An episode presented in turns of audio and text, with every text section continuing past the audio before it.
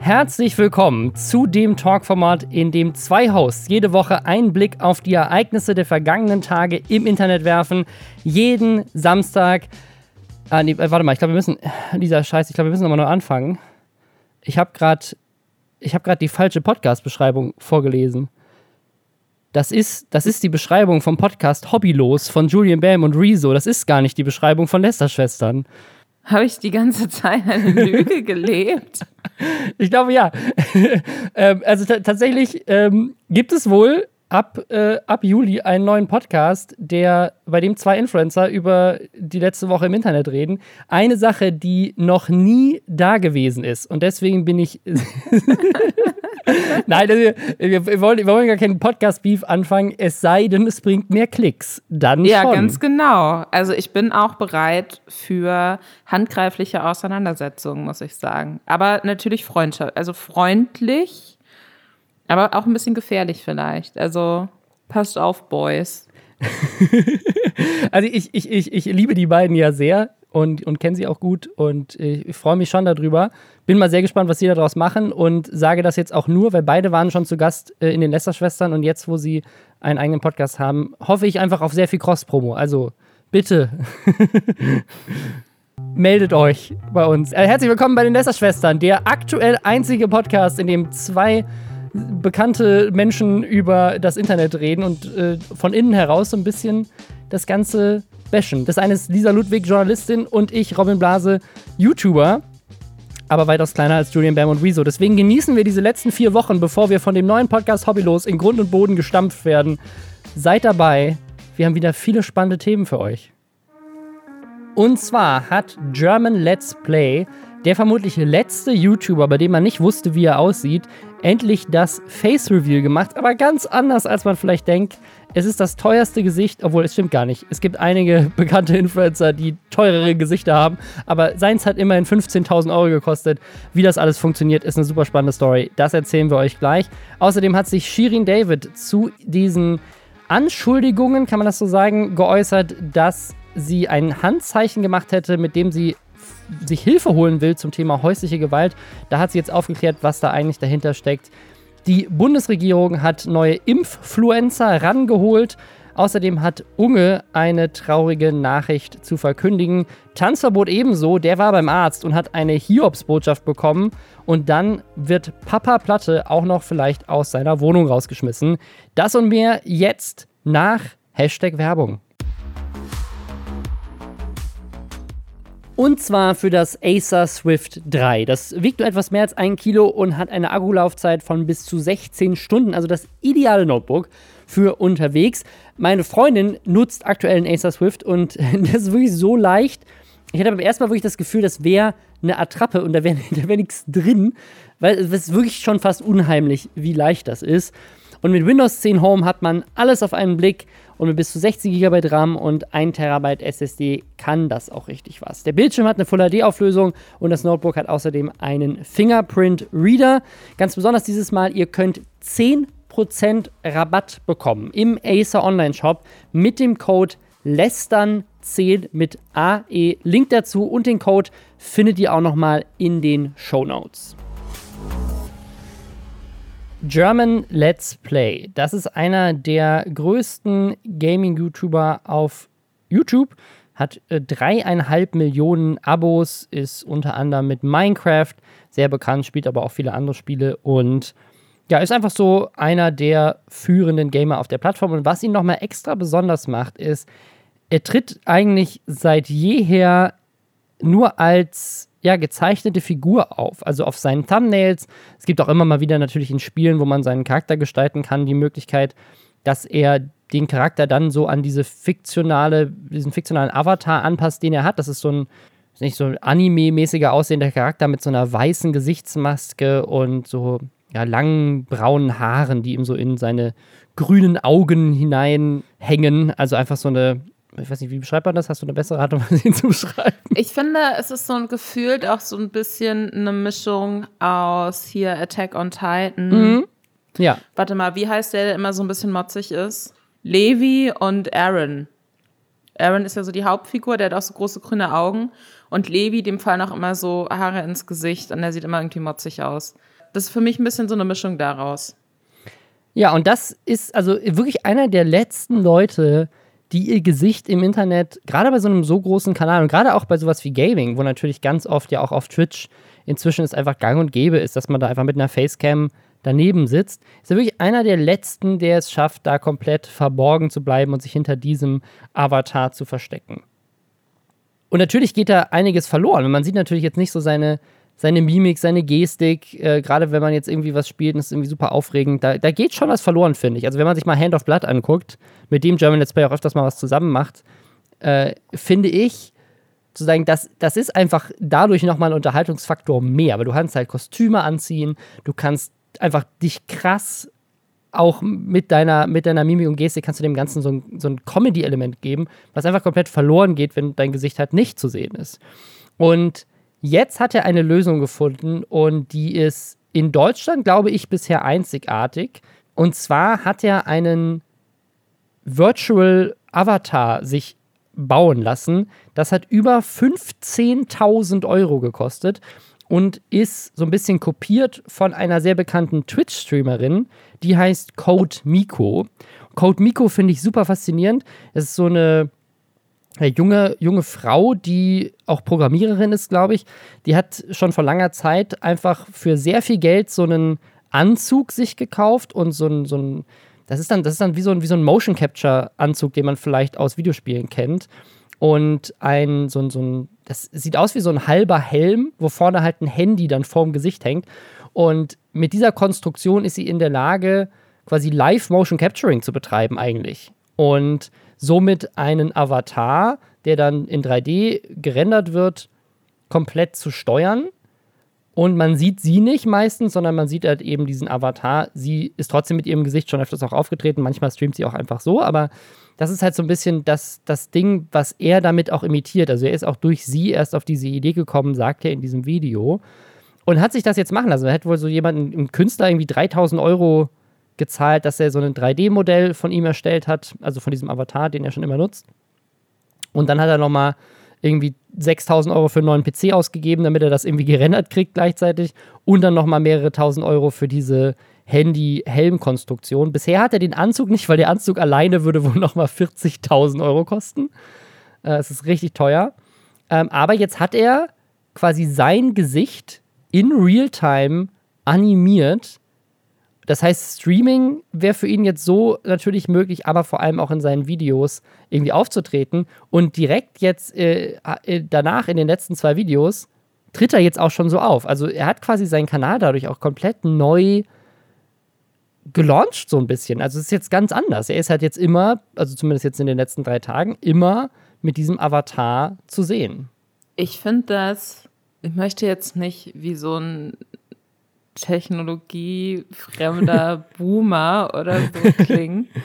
Aber ich finde es schon ein bisschen gruselig. Also ähm, auch wie er das dann in dem ähm, Video so zeigt und wie sich dann so seine künstlichen, wie seine, wie er, sein, wie seine künstlichen Lippen so hochzieht und dann sieht man auch nur dieses künstliche Zahnfleisch mit diesen künstlichen Zähnen. Ich finde, es sieht schon sehr, sehr creepy aus. Ähm, ich finde es aber auch sehr beeindruckend, weil erstens hätte ich sowas mega gerne auch, einfach nur, damit ich meine ähm, Webcam in beruflichen Meetings einfach nie wieder anmachen muss. Das, ähm, das finde ich gut. Mhm. Das würde mir sehr gut gefallen. Ich kann mir halt vorstellen, dass das doch mega stressig ist mit so einer komischen Helmkonstruktion da vom Rechner zu sitzen, oder?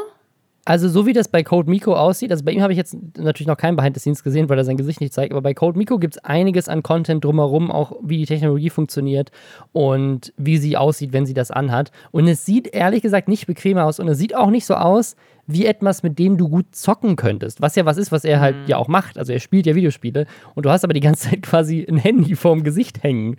Also, ich weiß gar nicht, ob du wirklich den Bildschirm dabei so richtig sehen kannst. Du musst ja immer so am Handy vorbeigucken. Also stelle ich mir das zumindest vor. Vielleicht kann der so nach außen schielen. Weißt du, was ich meine? Vielleicht kann er mit den Augen so drumrum gucken.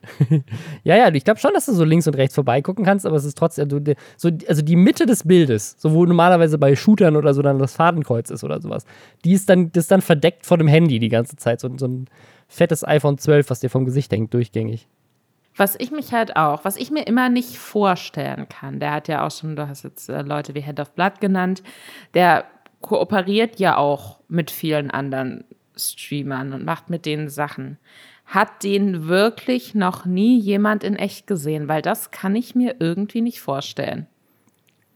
Noch kein Mensch auf der Welt. Auch seine Eltern wissen nicht, wer er ist. Nein, er, er wurde mit, mit irgendwas vom Gesicht auch geboren. Nee, also, also ich, ich glaube, ist der nicht auch der Bruder von einem anderen YouTuber, der sein Gesicht zeigt? Also ich glaube, das ist auch so ein Ding, wenn ich das richtig in Erinnerung ja. habe. Ist das nicht, ist er nicht der Bruder von Debitor? Habe ich das falsch in Erinnerung? Ja, ist er. Also es ja, gibt, gibt, tatsächlich sogar mehrere, sogar mit mehreren. Es gibt noch einen anderen Bruder, den ich gar nicht kannte. Also das ist ja schon ein krasses Commitment irgendwie, sowas so lange aufrecht zu erhalten und da bin ich mir dann auch nicht ganz sicher und da kannst du wahrscheinlich ein bisschen ähm, besser was dazu sagen. Ist das ein, ist das äh, gut so finanziell? Ist es ein cleverer Marketing-Gag, wenn man sowas macht, als einer von wenigen? Oder ähm, legt man sich da nicht selbst Steine in den Weg? Also ich glaube, es hängt halt extrem auch von dem Content ab. Ne? Also es gibt, es gibt ja eine Menge Leute, die jetzt sozusagen Content ohne ihr Gesicht machen und trotzdem ihr Gesicht gezeigt haben. Also ich denke zum Beispiel an, ähm, an Ultralativ zum Beispiel. Ne? Die machen ja auch mhm. Videos, in denen sie eigentlich nicht zu sehen sind oder zumindest jetzt äh, inzwischen ähm, einer von den beiden, der noch übrig ist, macht Videos, ohne in denen er nicht zu sehen ist. Trotzdem tritt er in der Öffentlichkeit auf. Ne? Also das ist, das ist jetzt nicht abnormal. Ähm, auch, keine Ahnung, kurz gesagt oder Cold Mirror macht ja viele animierte Videos, solche Art von Content. Im Gaming-Content hat sich das irgendwie, das, also das war lange Zeit so ein Ding. Also es, das war auch immer so ein Ding eigentlich in der Gaming-Community, dass du erst lange Zeit, das war ja auch damals noch nicht so etabliert mit guten Facecams und so, dass du lange Zeit einfach so gestreamt hast oder so Videos gemacht hast und dann irgendwann war auch dieser Face-Reveal auch so ein, so ein Ding. Also das war sowas, mit dem du nochmal richtig Bass generieren konntest. Das war immer so ein Abo-Spezial oder sowas. War dann immer, oh, ich zeige jetzt zum ersten Mal mein Gesicht. German Let's Play hat, glaube ich, 2012 auch so ein Video gemacht zum 1. April, wo er dann sagt, ich zeige mich. Also solche Sachen ähm, sind dann immer, kommen dann immer gut an. Also deswegen, ich, ich, glaube, ich glaube, es geht ja um Personality und vielleicht ist auch manchmal sein Gesicht nicht zu zeigen, ja auch was, was Positives, weil es eben so ein Mystery ermöglicht und man dann viel mhm. reininterpretieren kann in die Person. Ne, kann sie sich so nach. Ich, ich, weiß ich nicht, das ist so ein bisschen so wie, wie, als ich Harry Potter gelesen habe und dann den Film gesehen habe. Weißt du, was ich meine? Manchmal bist du mit dem Casting enttäuscht, weil sie in deinem Kopf anders aussahen. Und vielleicht hat es auch so ein, so ein Element, dass man einfach sich so, man kann sich so einfach die Person so vorstellen, wie sie für einen passt. Und vielleicht hat es auch was, was Nettes. Also je nachdem, wie du es halt machst. Eine Hand of Blood lebt halt davon, dass er halt super viel Mimik und Gestik und Kostüme in seinen Videos hat. Das ist sein USP. Und dann haben andere vielleicht den USP, wo es gar nicht notwendig ist, weil sie so viel über ihre Stimme machen oder so viel über das Gameplay und so. Also ich sehe da ehrlich gesagt keinen, keinen äh, positiven oder negativen Punkt dran. Jetzt hat er halt natürlich was, das ist noch viel mehr ein USP als alles je zuvor, weil durch diesen digitalen ja. Charakter kannst du doch echt lustige Sachen machen. Also also das hat, zum einen hat es so diesen, was du schon meinst, diesen creepy Uncanny Valley-Effekt. Aber das ist gar nicht so schlimm, finde ich. Also ich, ich, ich finde, das gibt dem Ganzen eigentlich noch mehr Humor, sieht dadurch lustiger aus. Und du kannst halt wirklich mit einem Mausklick die Frisur ändern oder den Hintergrund ändern oder die Klamotten ändern. Und das ist schon irgendwie ganz cool, weil dadurch gibst du dem Ganzen natürlich so einen, so einen, ja, so einen Überraschungsfaktor auch und kannst dadurch auch nochmal mehr Gags einbauen auf die Art und Weise vielleicht. Was ich mir natürlich auch frage, sollte das jetzt in Zukunft möglicherweise nochmal technisch weniger aufwendig werden und weniger teuer, ob das eine Technologie ist, die sich dann vielleicht auch auf so Online-Games überträgt. Mhm. Weißt du, also es, gibt ja anscheinend auch immer noch Leute, die Second Life spielen und die nicht alle zwingend irgendwie so Sex-Dungeons da bauen, sondern auch Leute, die da Pferde züchten oder so. Ob das, also das ist Bist ja du so eine dieser Endeffekt Personen, die in Second Life Pferde züchten? Dieser gibt's doch zu. I wish. nee, bin ich tatsächlich nicht, aber ich bin in so einer Facebook-Gruppe auch. Ähm, Pferdezüchten im Internet um so e.V. Pferdezüchten im Internet e.V., so heißt sie, das ist korrekt.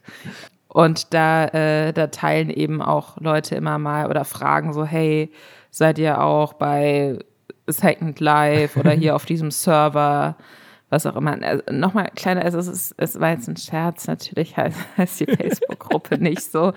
Aber auch, auch wenn, wenn es eine Facebook-Gruppe gäbe, die so heißen würde, würde ich ihr vielleicht beitreten.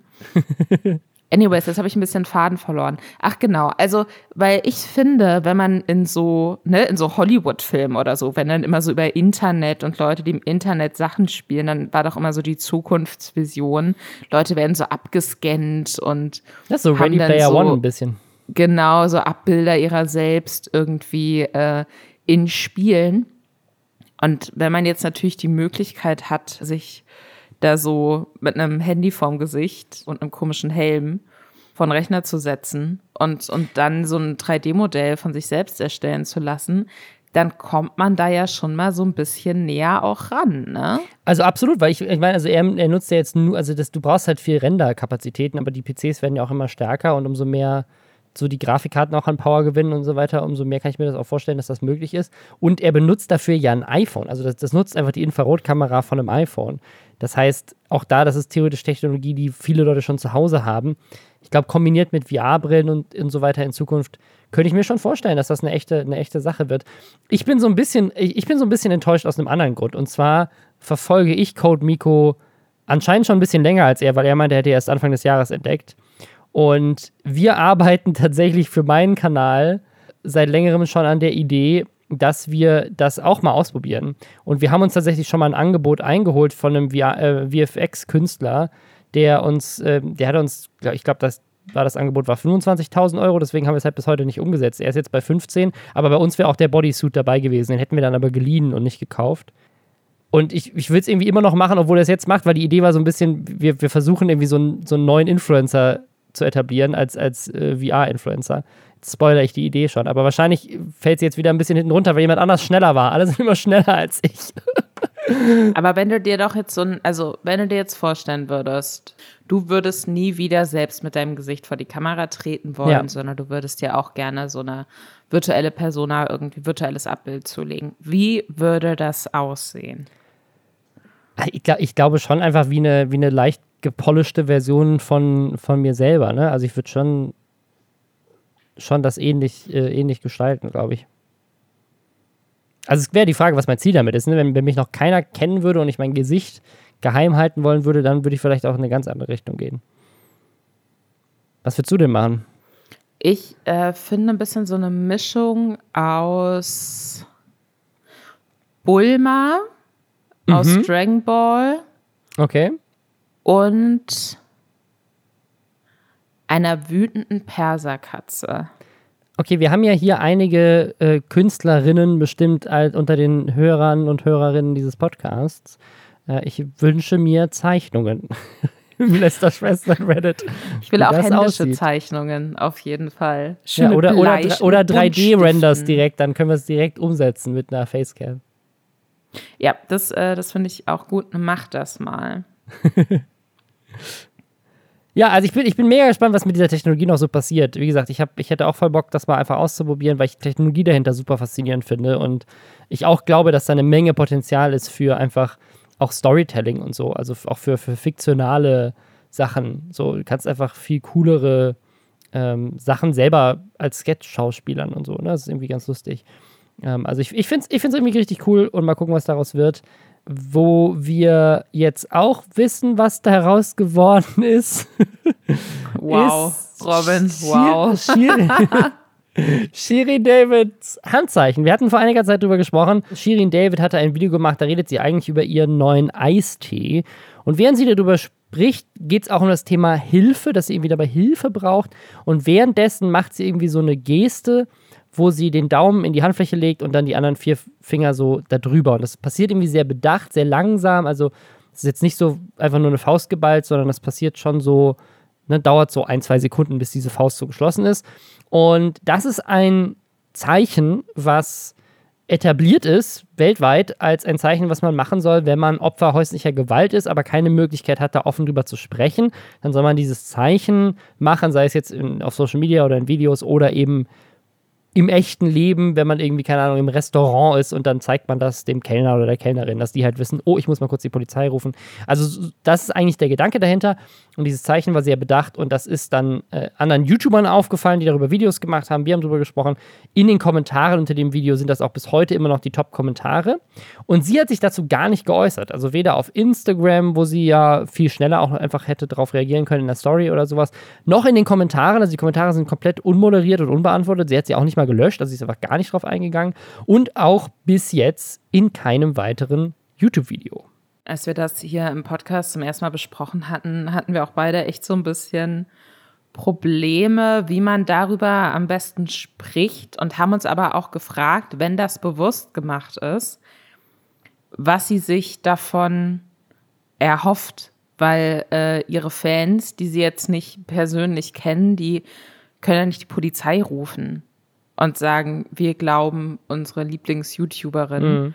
hat ein Problem mit häuslicher Gewalt. So, deswegen, ich habe da auch tatsächlich über das Thema vor einer Woche nochmal abends mit Freundinnen und Freunden auch diskutiert und habe auch da nochmal gemerkt, dass ich mir da auch gar nicht, dass ich nach wie vor für mich auch nicht klar wusste, war das Absicht und wenn ja, was hat sie sich davon erhofft? War es keine Absicht? Aber wenn es keine Absicht war, warum hat sie denn noch nicht darauf reagiert? Und jetzt hat sie eben in einem Video drauf reagiert. In dem Video geht es ansonsten primär um ja, ihr Album. Es ist quasi die offizielle Albumankündigung. Da sagt sie quasi so, so nebenbei, ich möchte an der Stelle sagen, mir geht es gut, ich bin wohl auf. Sie hat es wohl aus Versehen gemacht, sie würde viel gestikulieren, hat eben auch lange Nägel und. Das war ja meine Theorie, die ich. Genau, äh, das ja. war deine Theorie. Und sie hätte dazu jetzt wohl auch kein eigenes Video gemacht, sondern das mit der Albumankündigung verbunden, weil sie das nicht unnötig groß machen wollte. Was ja auch irgendwie nachvollziehbar ist. Gleichzeitig glaube ich, dass man da vielleicht auch schon ein bisschen früher auf Kommentare hätte eingehen können, weil das ja offensichtlich ihre Fanbase extrem umgetrieben hat. Auch. Genau, also das, das Video ist genau einen Monat davor erschienen. Es hat einen ganzen Monat gedauert, bis sie sich jetzt irgendwie dazu geäußert hat. Das kann man jetzt natürlich kritisieren. Was ich, was ich aber ganz cool finde, ist, dass sie dass sie eben auch gesagt hat, das ist ein Handzeichen, worauf wir auch immer achten sollten, ein Hilferuf, der definitiv immer ernst genommen werden sollte und hat dann im Video auch Telefonnummern, ähm, wo man sich hinwenden kann, wenn man Probleme hat mit häuslicher Gewalt, eingeblendet. Wahrscheinlich gibt es jetzt auch immer noch Leute, könnte ich mir vorstellen, die denken, das sagt sie jetzt nur, damit nicht weiter darüber gesprochen wird. Es ist halt bei dem Thema wirklich extrem schwierig zu wissen, wie man sich da verhalten soll als außenstehende Person. Aber dadurch, dass es bei uns relativ viel Raum im Podcast auch eingenommen hat und wir da ja auch sehr emotional drüber gesprochen hatten, war es uns einfach an der Stelle wichtig, euch da auch nochmal ein Update zu geben. Ja, also ich weiß tatsächlich nicht, ob sie, also also wenn man sie jetzt kritisieren wollen würde, ne? Ich sage nicht, dass ich das hier tue, aber wenn man sie kritisieren wollen würde, weil das war ja auch ein Vorwurf, der unter anderem in diesem einen Video gemacht wurde, was, über das wir hier auch gesprochen hatten, wo jemand das auch auf YouTube dann quasi so äh, aufgedeckt hat und sagt, sie macht hier dieses Zeichen. So ein, ein, ein, kleinerer YouTuber, der dann ein Video gemacht hat, was für seine Verhältnisse relativ viele Views gemacht hatte. Und das war so, was ist, wenn sie das für Promo tut, war, glaube ich, da in den Kommentaren. Da meinten wir so, ja, das wird ja keiner machen. Aber man muss schon sagen, dass die zwei Videos, in denen das jetzt passiert ist, ist einmal die Eistee-Ankündigung, das ist nicht die Ankündigung, aber das Video über ihren neuen Eistee, das der launcht, und das andere über die offizielle Abo-Ankündigung. Also, und es hat einen Monat gedauert, bis es dann aufgelöst wurde. Also es ist jetzt schon so, wenn man, wenn man böse sein wollen würde, und es würde sagen, das bin ich nicht, weil ich glaube nicht, dass sie es absichtlich gemacht hat, ähm, sieht es halt dadurch auch nochmal dümmer aus. Weil es sie, also sie hat es einen Monat lang nicht aufgeklärt und hat es in, in zwei sozusagen Videos gemacht, die natürlich möglichst viel Aufmerksamkeit bekommen sollen, weil das die beiden einnahmenstarken Videos sind, sage ich mal. Jetzt ist es natürlich, so wie ich das wahrgenommen habe, generell so, dass sie ihren YouTube-Kanal nur noch nutzt, um ihre Business-Sachen zu pushen. Ja. Aber wie gesagt, sie ist ja auch nicht nur auf, auf YouTube unterwegs. Also das sind halt wirklich, finde ich, in dem Moment, wo man wahrnimmt, oh shit, da, äh, da habe ich wohl ein Zeichen gemacht, was ich nicht machen wollte. Zumindest sagt sie, dass sie das nicht machen wollte. Und jetzt denken meine Fans, ich habe da Probleme und machen sich voll Sorgen und andere machen da Videos drüber. Also ich finde, wenn man da ja so eine klare Haltung zu hat und dann da einfach sagen kann, Leute, sorry, das äh, mhm. war wirklich, ihr wisst ja, ich gestikuliere viel, das haben wir ja auch gesagt im Podcast, ja. dass das natürlich da auch nochmal so eine Rolle spielt, dass sie halt extrem viel sowieso immer mit ihren Händen macht. Hätte man in der Story easy aufklären können. Ja, eine Insta-Story oder einfach eine Bildpost oder irgendwie sowas, einfach nur, um das möglichst schnell ja. klarzustellen und ähm, ja, schwieriges Thema. Ich bin da auch jetzt nach wie vor, ich, ich weiß nicht so richtig, was da meine Meinung dazu ist, auch wie sie das jetzt ähm, gehandelt hat. Aber ich, ja, ich hoffe einfach mal, dass es wirklich ein Versehen war und dass es ihr ja. gut geht und dass sie dann gegebenenfalls beim nächsten Mal den Fans vielleicht ein bisschen schneller die Angst nimmt, sage ich mal. Wer uns auch die Angst nehmen will, davor geimpft weißt zu werden. Ganz ehrlich, glaubst du, dass Julian Bam und Rezo in ihrem in ihrer Version von Lester Schwestern, dem neuen Podcast, bessere Überleitungen hinkriegen werden als wir.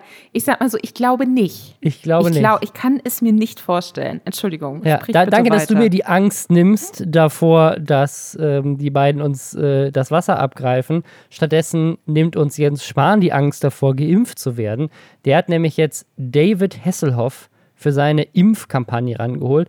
Und das äh, war für uns ein bisschen anders zu überlegen, warum denn David Hasselhoff, warum Günther Jauch, das sind so die, die zwei, die ich bisher mitbekommen habe, auch so Leute, wo die Zielgruppe offensichtlich 80 Jahre alt ist, also nichts gegen David Hasselhoff, gibt halt bestimmt auch jüngere Fans, aber ich würde schon sagen, dass die Zielgruppe ist eher Babyboomer. Und ich. Und du. Ja, also ja, also nee, ich habe auch früher immer Knight Rider geguckt, das fand ich schon gut. Ich, ich glaube halt, also sind es nicht auch eher so die mittelalten Leute, die eher so unter Impfverweigerer fallen? Ich glaube, also meine, meine Frage ist, ist folgende, deswegen wollte ich da heute nochmal drüber sprechen, ist, sie müssen natürlich aktuell ja vor allem die alten Leute erreichen, oder mussten sie bisher, weil das natürlich die sind, die jetzt als erstes auch geimpft werden. Und deswegen macht es natürlich Sinn, die Kampagne darauf abzuzielen. Was ich mich frage ist, wird diese Kampagne demnächst auch auf Jüngere weitergefahren? Also David Hasselhoff ist ja jetzt erst dazugekommen. Ne? Also er ist jetzt quasi jetzt am 7. Juni, war das die neue Ankündigung. Das heißt, sie holen, laufen noch neue Leute rein, um Werbung zu machen fürs Impfen. Jens Spahn hat ja auch gesagt, wir müssen mehr Leute überzeugen. Da haben sich viele Leute darüber aufgeregt und meinten so, ja Leute, du musst uns nicht überzeugen, du musst den Impfstoff ran schaffen. So, ich würde ja, ja, gerne, aber der Impfstoff ja. ist nicht da. Deswegen ist auch die Frage, macht es überhaupt Sinn, dafür Geld auszugeben für solche Kampagnen und nicht erstmal dafür zu sorgen, dass überhaupt die, die wollen, geimpft werden und dann guckt man, wer ist noch übrig und will nicht und wie kriegt man die noch überzeugt. Aber egal. Aber das, das stellt so ein bisschen die Frage, wird es jetzt noch mehr Influencer geben? Also werden, werden irgendwann auch Social Media Stars range, rangeholt? Und das war in der letzten Woche auch ein kleiner Mini-Internetskandal mit Rezo. Da gab es nämlich eine, einen Artikel aus der Titanic, also diesem Satire-Magazin, und da hat einer der Autoren einfach ein, ein Bild aus diesem Magazin gepostet. Darauf zu sehen ist Rezo mit einem blauen Impfpflaster am Hals. mit dem Text: Ey Leute, checkt euch den nicen Juice. Impfgegner sind Lowbobs. Seid nicht wack, holt euch eine weg. Was einfach lustig ist. aber ja, anscheinend aber auch ein bisschen Boomer-Cringe-Humor, oder? Ein bisschen Boomer-Cringe-Humor. No front an die Titanic, aber ja. Aber sozusagen, es ist, es überzeichnet natürlich das, was, was immer Rezo vorgeworfen wird. Er hätte so eine, so eine Ultra-Jugendsprache. Und aber offensichtlich ist es gute Satire, weil nämlich mehrere Leute, unter anderem auch Politiker, darauf reingefallen sind und dann sich dazu geäußert haben, dass sie das dumm finden. das, das ist schon lustig. Ja, war nicht auch irgendjemand von der Polizeigewerkschaft oder so? Da hat das geteilt vielleicht sogar derselbe und der ist bei der CDU und der Polizeigewerkschaft, aber es ist auf jeden Fall, auf jeden Fall haben einige Leute das für bare Münze genommen und das, das war dann lustig und dann hat Rezo dazu so ein bisschen Stellung bezogen. Wäre auch nicht so auf dem, wen ja viele Politikleute, es ist Wahnsinn, oder? Ich habe das Gefühl, es wird, irgendwann ist es ein Meme. Irgendwann sind die Überleitungen. Irgendwann ist es jetzt schon ein Meme. Ha, dieses schnelllebige Internet. Wir müssen aber, müssen aber, bevor wir zum nächsten Thema kommen, noch einmal Hashtag Werbung machen. Vielleicht hebst du dir die Überleitung gleich für danach auf. Warte kurz. Hashtag Werbung.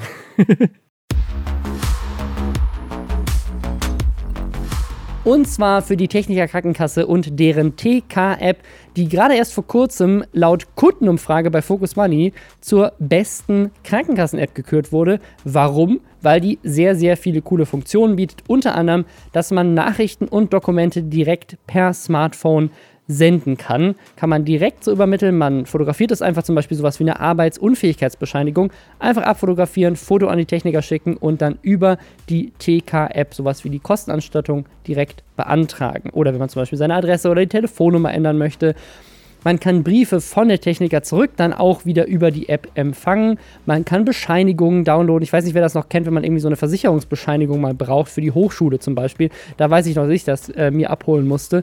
Und das ist natürlich sehr viel einfacher, wenn man das einfach direkt in der App runterladen und auch versenden kann. Und auch super spannend, der TK Safe. Gerade sowas wie der Impfpass oder Medikamente, die verordnet wurden, die kann man da speichern. Da hat so eine Art elektronische Patientenakte und da hat man all seine Daten, die man eben braucht, in einer Hand, in der eigenen Hand. Es gibt außerdem das TK-Bonusprogramm, was man darüber direkt nutzen kann. Man kann TK Fit, das ist das Fitnessprogramm in der TK-App, sich da angucken. Da gibt es spannende Challenges, ähm, gezielte Unterstützung mit attraktiven Prämien dafür, dass man eben einen gesünderen Lebensstil hat. Ja, all das könnt ihr in dieser App euch angucken, könnt ihr nutzen. Wenn ihr das spannend findet, dann ladet sie euch doch mal runter. Wie das geht, findet ihr in den Show Notes oder ihr geht einfach auf dietechniker.de. wen ja viele CDU-Politiker wahrscheinlich auch nicht so auf dem Schirm haben, obwohl er eine unfassbare Reichweite hat, die Insel Madeira unterjocht hat und mehr Geld verdient, als wir an unseren Fingern abzählen könnten, selbst wenn wir mehrere Millionen Finger hätten, äh, ist Unge. Unge hat sich mit, hat sich diese Woche mit einer nicht so guten Nachricht an seine Followerschaft auf Twitter gewandt. Und zwar hat er gesagt, Hallo Leute, Sabine und ich sind seit einiger Zeit getrennt, aber haben es bisher einfach aus der Öffentlichkeit gehalten, weil wir keinen Bock auf Kommentare hatten. Sind im Guten auseinander und arbeiten weiterhin gemeinsam an Projekten. Dann diese nach oben B, nee, es sind nicht die Beats äh, Emojis, hier also diese praise. Hände. Ja, praise. praise. Bitte respektiert unsere Privatsphäre. Was wir natürlich nicht tun werden, denn wir sprechen jetzt in diesem Podcast darüber. Whoops. Ähm, aber wir machen es, wir machen es aus Liebe, deswegen ist es, glaube ich, okay. Ich glaube, das hat viele Leute überrascht. Ich glaube, das hat viele Leute überrascht. Ich bin nicht so tief drin in Unges Liebesleben. Aber äh, Sabine, seine Freundin, äh, die waren ja sehr, sehr lange zusammen. Und die mhm. hat sich jetzt auch nochmal geäußert. Und zwar hat sie geschrieben, hey ihr Süßis, Simon und ich haben uns vor einiger Zeit getrennt. Sowas, sowas ist wohl nie besonders schön, aber uns geht es gut. Wir arbeiten weiterhin zusammen und ihr werdet mich auch nicht so schnell los. Ich finde es auch spannend, weil sie ist ja mit ihm nach, nach Madeira gezogen, oder? Also die, die, die waren schon zusammen, bevor sie nach Madeira gezogen sind und jetzt ist sie auch da. Er bezahlt ja auch diese ganzen äh, Wohnungen und so weiter. Ich meine, die leben, die leben ja in, in, in den, dem Immobilienimperium, was er da aufgebaut hat.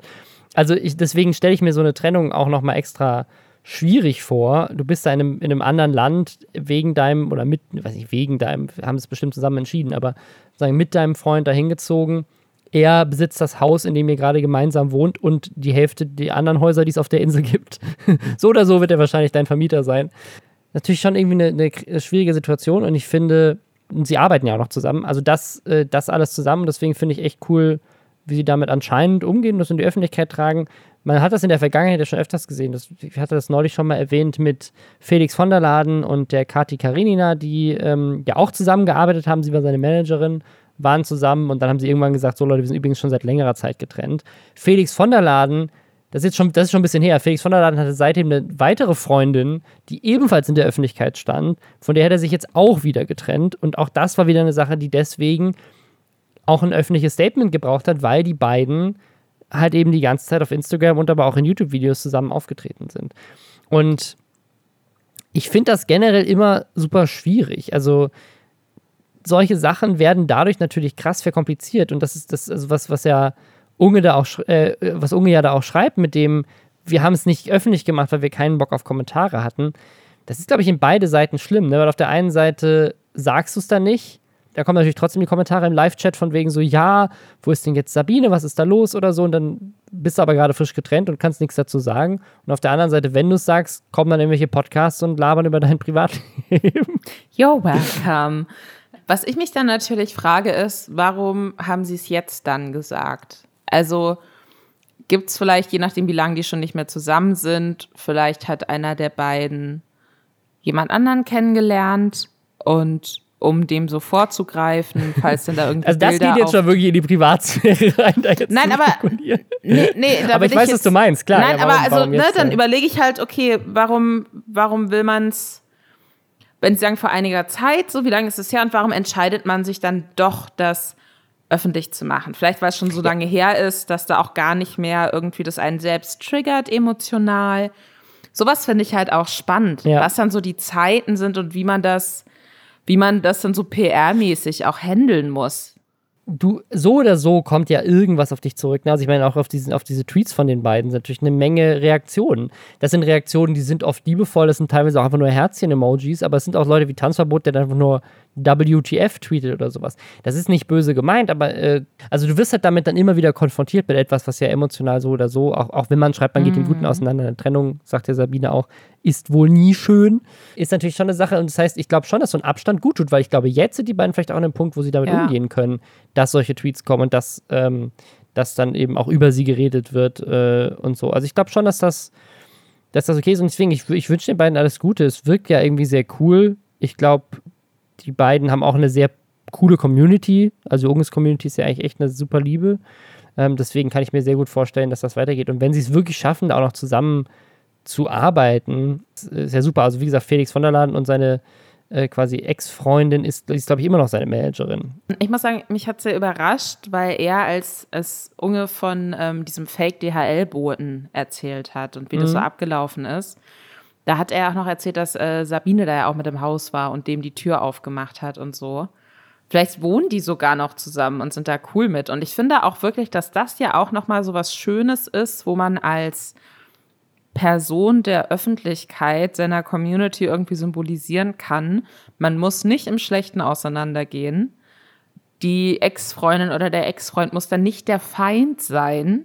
Und man kann da einfach erwachsen sein und nur weil man sich nicht mehr auf dieselbe Art und Weise liebt, wie man das vorher getan hat, kann es ja vielleicht eine freundschaftliche Liebe geben. Und so eine Zeit, die man gemeinsam hatte, muss nicht verloren sein dann plötzlich.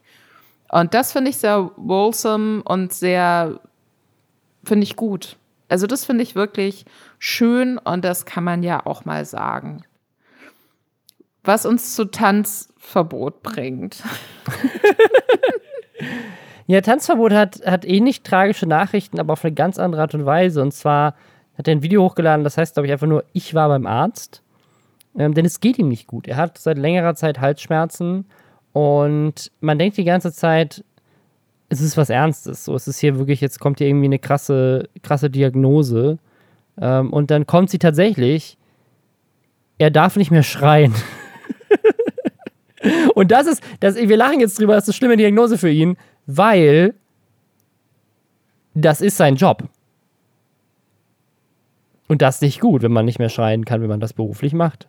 Vielleicht kann er sich ja irgendwie so ein, weißt du, sowas ähnliches wie German Let's Play, nur eben nicht so als virtuell, virtuelles Gesicht. Eine virtuelle Stimme. ja, so eine virtuelle Stimme und er flüstert eigentlich nur, aber die Stimme klingt so sehr, sehr laut. Das erinnert mich an diesen Kay und Peel äh, Sketch mit dem Anger Translator von Obama. Du den? Oh, den kenne ich gar nicht, das klingt aber gut. Das ist ein sehr guter Sketch. Das einfach, da geht es darum, dass Obama ja immer sozusagen so super reserviert und unemotional war. Und dann haben sie quasi einer, einer von den beiden spielt halt Obama und der andere spielt dann seinen Anger Translator. Ich frage mich sowieso auch, ähm, wenn man so mega lange Streams auch hat, zum Teil ja dann auch täglich, da fängt man sich die Stimme doch richtig mit. Also ich merke das schon zum Teil. Ja. Ich merke das ja schon zum Teil bei mir, wenn ich in, in ne, wenn man mal länger Podcast aufnimmt, dann merke ich, wie meine Stimme so immer knarziger wird. Und ich rauche jetzt natürlich auch. Nicht stark, aber schon regelmäßig. Und das ist natürlich nicht gut für die Stimme, aber da merke ich schon auch, okay, die Stimme ist irgendwie angegriffen, wenn man sehr lange spricht. Und wenn du da ja. halt als Tanzverbot stundenlang vom Rechner sitzt und wirklich durchlaberst und dann da nicht irgendwie, keine Ahnung, äh, Ingwertee trinkst mit Honig und irgendwie deine Stimme schonst, dann äh, passiert da natürlich irgendwas. Eigentlich wundert es mich, dass nicht mehr Streamer irgendwie sagen, hey mhm. Leute, sorry, ich war beim Arzt, ich darf nicht mehr schreien. Eigentlich schon, ne? Also das Ding ist, man kann das so ein bisschen wegtrainieren. Also wenn man richtig sprechen lernt, dann schont das die Stimme schon ein bisschen besser. Und das ist tatsächlich auch das, was sein Arzt wohl empfiehlt. Einfach geh mal zu einem Sprachtrainer. Aber er fragt sich auch natürlich so ein bisschen, was heißt das für meine Zukunft? So ist, was heißt das, so wenn ich wirklich nicht mehr mich so aufregen kann? Weil das ist natürlich schon Teil seiner Persona. Also abgesehen davon, dass das ja auch authentisch ist, also er regt sich ja wirklich auf. Also ich glaube, für ihn hat das zwei Probleme. Das eine Problem ist sozusagen, er liebt das ja auch. Er ist ja so. Das ist seine Persönlichkeit, sich so über Sachen aufzuregen. Und auf der anderen Seite ist das aber auch das, was andere an ihm wertschätzen und lieben. Und jetzt hat er vielleicht auf zwei Seiten Angst, dass er sich ändern muss und auf der anderen Seite, dass Leute ihn dann vielleicht nicht mehr mit der Persona, die er dann irgendwie einnehmen muss, die eben nicht so viel rumschreit, vielleicht auch nicht mehr so lustig finden. Keine Ahnung.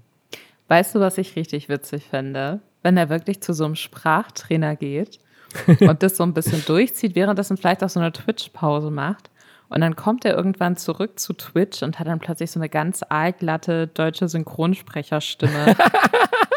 das fände ich so geil. Und er ist aber inhaltlich noch derselbe auch, aber er hat einfach so diese, ja, vielleicht spreche ich auch den Off-Text in einer Autowerbung ja. demnächst Sache so am Start. Das, ja. ähm, das fände ich unfassbar lustig ich, ich denke jetzt ganz an diesen Sprecher, der immer diese VW-Stimme macht. Und weil das VW-Zeichen könnte auch so ein Doppelpiece sein. Weißt du, immer so ein Doppelpiece. Volkswagen, das Auto. Aber ähm, wenn du, du hast ja jetzt dieses Thema Sprachtraining eingebracht. Warst mhm. du denn mal bei so einem Sprachtraining schon? Ich habe mal so ein Sprachtraining gemacht, da war ich aber sehr viel jünger und ich habe das meiste davon vergessen. Aber ich war mal bei so einem, bei so einer Sprachschule, da war ich aber noch in der Schule, also ich habe das in den Ferien gemacht, weil ich damals ja schon einen Podcast hatte. Und dann habe ich wirklich so als Ferienprogramm, der Hardcore-Nerd, den ich bin, habe ich quasi ein Sprachtraining besucht. Neben lauter Leuten, die alle über 30 waren und dann. und äh, Günther Jauch vielleicht. Und anderen Leuten, ja. die in der Impfkampagne dabei sind. Ähm, aber erinnerst du dich noch an irgendeine Übung davon? Vielleicht können wir einfach mal so einen Service an unsere Zuhörenden weitergeben? Also es, es, war, es war tatsächlich viel Atemtechnik. Es war so mit einem mit so einem Korken im Mund Sachen deutlich sprechen. Daran erinnere ich mich sehr bildlich, weil ich mhm. wirklich die ganze, es schmeckt richtig eklig, wenn du die ganze Zeit so einen alten Korken im Mund hast und irgendwas deutlich aussprechen musst. Und dann haben wir natürlich auch, wir haben ganz viel auch gelesen. Also wir haben ganz viele Texte äh, gelesen und dann diese Texte markiert. Also ich erinnere mich ganz genau, dass wir so quasi, wir haben, haben so Codes quasi gehabt wie ein Wort unterstreichen oder einen Schrägstrich zwischen zwei Wörter machen oder irgendwie so ein, so ein Pfeil zwischen zwei Wörtern und sagen, so, die spreche ich zusammen. Dass man quasi die Idee war, so einen Sprechertext vorher so zu präparieren, dass du durch sozusagen dir vorher markierte Atempausen und welche Wörter du zusammenziehst und wo du eine dramatische Pause lässt, das Ganze auch so ein bisschen dramaturgisch besser vorliest. Das haben mhm. wir, das haben wir da auch gemacht. Ich dachte, du machst jetzt irgendwie kurz sowas vor, wo man halt irgendwie so oder so und dann machst du das so fünf Minuten am Stück und danach kommst du mit deiner Stimme höher oder tiefer plötzlich oder alles klingt wie Samt. Wenn Tanzverbot jetzt morgen mit seinem kleinen ähm, Wohnwagen bei dir vor der Tür hält und anklopft und sagt, Robin, bitte bringe mir bei, wie ich meine Stimme schonen kann, würdest du ihm helfen? Nee, das kann ich auch nicht. Also ich wirklich, ich, ich habe äh, ich, ich, ich hab das auch alles wieder verlernt. Das ist, das ist 15 Jahre her mindestens. Ich glaube, die Schule, die ich damals besucht habe, gibt es auch gar nicht mehr. Ich glaube, die ist inzwischen pleite. Ich hatte die nochmal nachgeguckt, weil ich überlegt hatte, da sozusagen jetzt nochmal aufzufrischen und dann gab es die schon gar nicht mehr. Na gut. Weißt du, wen es auch bald nicht mehr gibt? die Wohnung von Papa Platte. Zumindest nicht mit ihm. Mit ihm. Dann ist es ja, das ist ja nicht mehr seine Wohnung. Das ist nur noch eine Wohnung und nicht mehr die Wohnung von Papa Platte. Ähm, und zwar, der hat ein Video hochgeladen, also beziehungsweise hat einen Twitch-Stream gemacht und das wurde dann hinterher als Highlight hochgeladen. Das heißt, ich werde vielleicht aus meiner Wohnung rausgeworfen. Aktuell auch Platz 13 in den YouTube-Trends. Auf seinem Zweitkanal hat er das hochgeladen. Und das ist ja, es ist ein Drama eine dramatische Story mit einer ähnlichen Pointe wie die von Tanzverbot. Er ist zu laut. Seine Nachbarn haben sich wohl beschwert und der Vermieter hat ihm jetzt einen Brief geschrieben und gesagt: So, Warnung, wenn das weiter so vorkommt, muss ich leider dich rausschmeißen. Er hatte wohl auch über 40 Kilo Trockeneis in der Badewanne irgendwie untergebracht und dann hatten entweder der Vermieter oder Nachbarn hatten dieses Video dann auch gesehen und das war dann wohl auch nochmal Teil der Warnung. Ich weiß es nicht, aber es wirkte für mich so ein bisschen, als hätte er Beef mit diesen Nachbarn und er, er, er zieht ja auch so ein bisschen über die her. Und es wirkt so ein bisschen, als hätten die vielleicht dieses Video rausgesucht, um den Vermieter zu zeigen, so, hey, der nervt uns. Und übrigens, guck mal hier, was der mit deiner Wohnung auch noch macht. Weil er hat irgendwie halt so dieses ganze Trockeneis. Und ich glaube, der Vorwurf des Vermieters war, dass das ganze Trockeneis, so viel Trockeneis, ja auch die Nachbarn hätte töten können. Weil das der hätte der, der Dampf von dem Trockeneis hätte ja irgendwie runterziehen können und die dann ersticken oder keine Ahnung was.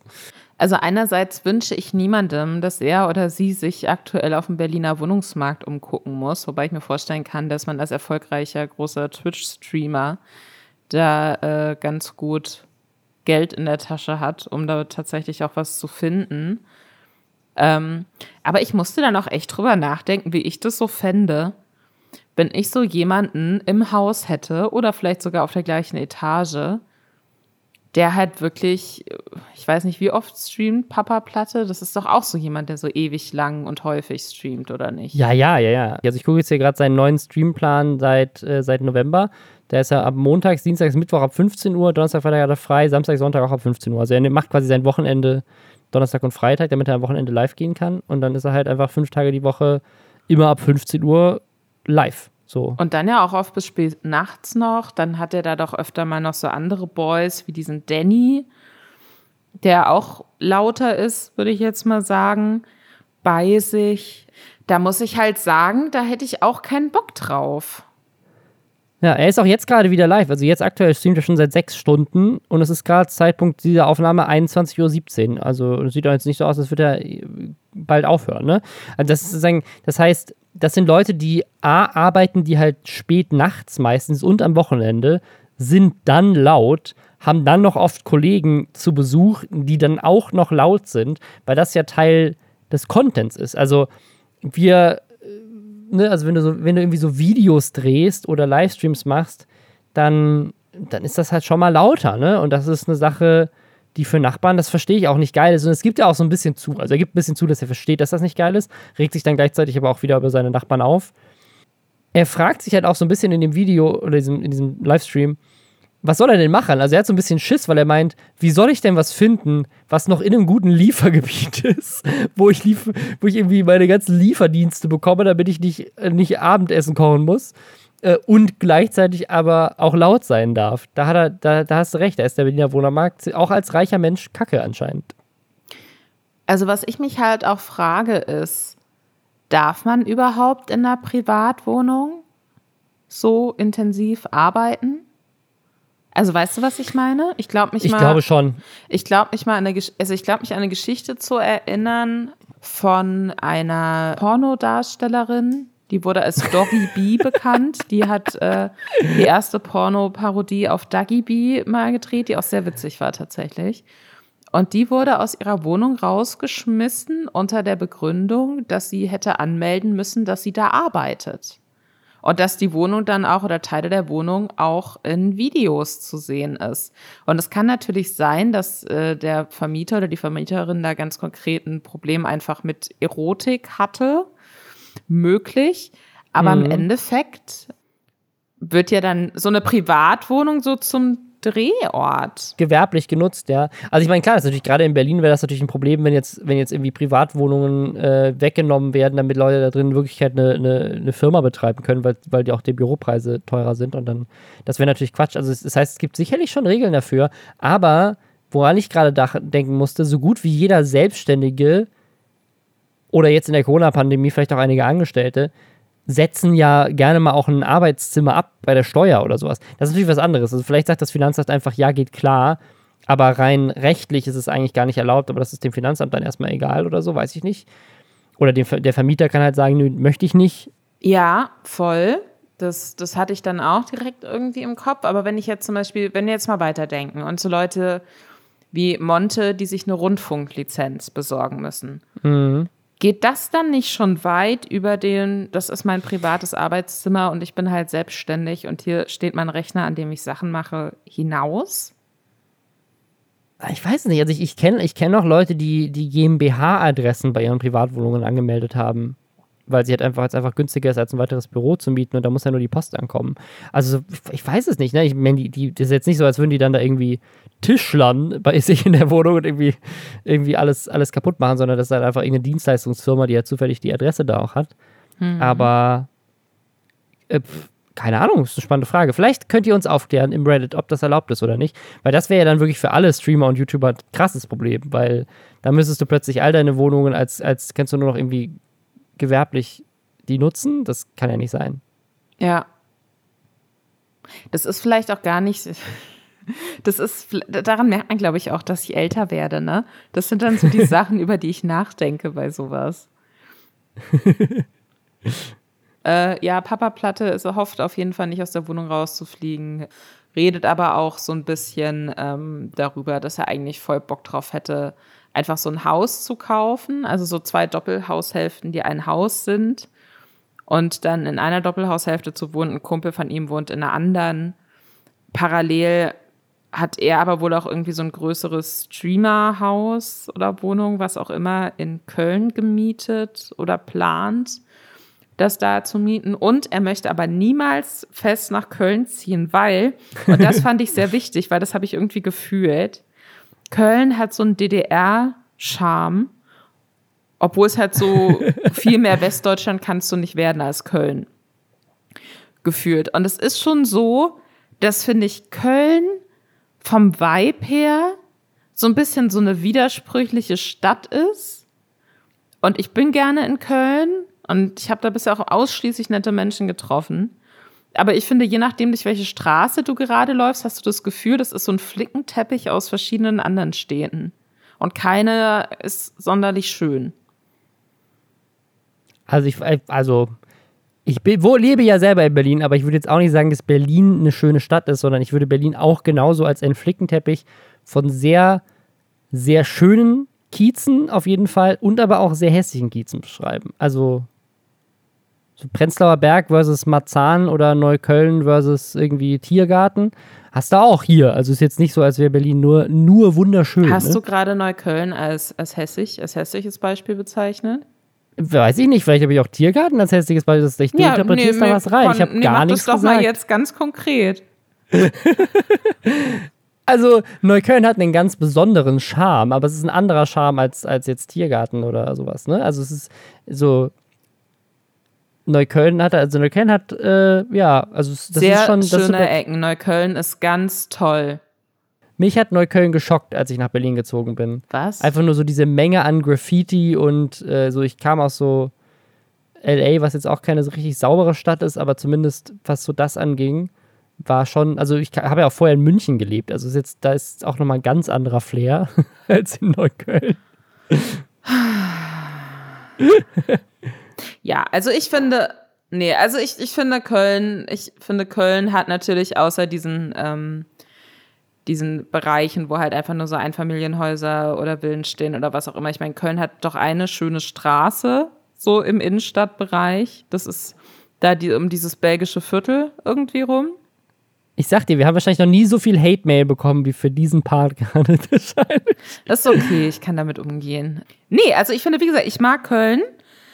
Aber ich finde es jetzt auch nicht schön. Ich finde das belgische Viertel ganz, ganz zauberhaft. Aber ansonsten finde ich es spannend, wie man halt einerseits da diesen Dom hat. Sehr dramatisch mit dieser Domplatte, mit diesen fancy Hotels da an der Seite noch drauf. Und zwei Meter weiter hast du dann so komische kleine Plattenhäuser. Mhm. Finde ich spannend. Eigentlich wollte ich ja nur Papa Platte. Haha. Eigentlich wollte, dazu. eigentlich wollten wir nur sagen, dass er nicht nach Köln ziehen will. Er will in Berlin Ganz bleiben. genau. Und das, aber da verstehe ich sein Problem echt, weil ich gucke mir auch immer mal wieder so auf Immo-Scout Häuser an, einfach nur, weil das so ein Traum von mir wäre, mit meiner Tochter und einem Hund in irgendeinem Haus hier zu leben. Einfach, Und deiner so, Freundin so, auch, oder? Mit Die meiner Freundin auch, aber ich da, dachte ja. so, also klar, die möchte das auch, aber ich meinte jetzt mit meiner, mit meiner Tochter, weil sozusagen ein kleines Kind und Garten, wir haben ja nicht mal einen Balkon. So, die wohnt halt, die lebt, die wächst halt voll in der Stadt auf, ne? Mhm. Und äh, so meine Freundin und ich, wir wollen das, wir wollen das beide sehr gerne, aber also A, generell gibt es keine Häuser, die nicht, sozusagen, die nicht außerhalb sind. Und ne, die, die es gibt, sind dann so im Innenhof von einem, von so einem Mehrfamilienhaus äh, umgeben. Von, äh, also das ist richtig skurril. Und die kosten dann aber trotzdem 2 Millionen Euro oder sowas. Also du kannst einfach ein Haus in Berlin nicht mehr bezahlen. Und wenn ich einfach, als ich, also ich bin 2012 nach Berlin gezogen, wenn ich damals ein Haus gekauft hätte, hätte ich das quasi geschenkt bekommen. So. Und, das, ich, und heute wäre ich Multi-Multimillionär, weil einfach der Wert sich vertausendfacht hätte. Weil deswegen, ich glaube, selbst Papa Batte kann sich kein Haus leisten, was seine Anforderungen erfüllt, nämlich immer noch im Lieferando-Einzugsgebiet zu sein. Robin, ich habe da aber ein gutes Gefühl bei dir. Ich glaube, du kannst dir diesen Traum bald äh, verwirklichen. Du musst dir nur erst diese 3D-Modell-Sache mit so einem crazy Avatar und dann startest du richtig krass durch. Auf YouTube, auf Twitch. Dann geht's richtig krass ab. Dann wird's auch was mit dem Haus. Kann ich mir vorstellen. Zweite Notlösung ist, ich starte einen weiteren Podcast mit, mit Rezo und Julian Bam und Stell dir mal vor, stell dir mal vor, irgendwann so, Lisa, sorry, äh, ich kann heute nicht, wir setzen den Podcast heute mal aus. Und dann geht am Samstag hier der neue Podcast von Rezo und Julian Bam online und dann sitzt du damit und dann lässt das du lieber mit denen, weil die viel mehr Reichweite haben als ich. Das wäre alles nur fürs Haus, das wäre überhaupt nichts Persönliches. Dann mache ich einen Podcast mit C-Max. Ich sag's dir, wie es ist, Robin. Dann mache ich aber einen jetzt, Podcast aber jetzt, mit C-Max. jetzt, jetzt will ich das eigentlich, weil ich wirklich gerne den Podcast mit Simex und hier hören. Mist. Das hätte ich jetzt nicht sagen dürfen. Ich, also die Einladung an Rezo und Julian Bam geht raus. Wir promoten den Start von eurem neuen Podcast, auch wenn ihr es nicht nötig habt. Kommt zu uns und wir kommen zu euch. Das ist doch ein Deal. Meldet euch. Und auf dieser verzweifelten Note beenden wir diese wunderschöne Folge von diesem wunderschönen Podcast. Bitte abonniert uns auf Spotify, bevor wir von Julian Bam und Rezo aufgefressen werden. Wir können auch wir können so einen Merger and Acquisitions machen. Die müssen uns einfach für eine Million aufkaufen Ja. und dann ähm, verschmelzen wir die beiden Podcasts und von der Million kaufen wir uns ein schönes Reihenhaus in Pankow. Das ist doch ein Plan. Dann kann Papa Platte bei uns einziehen. So, bis nächste Woche. Bis dann. Ciao. Ciao.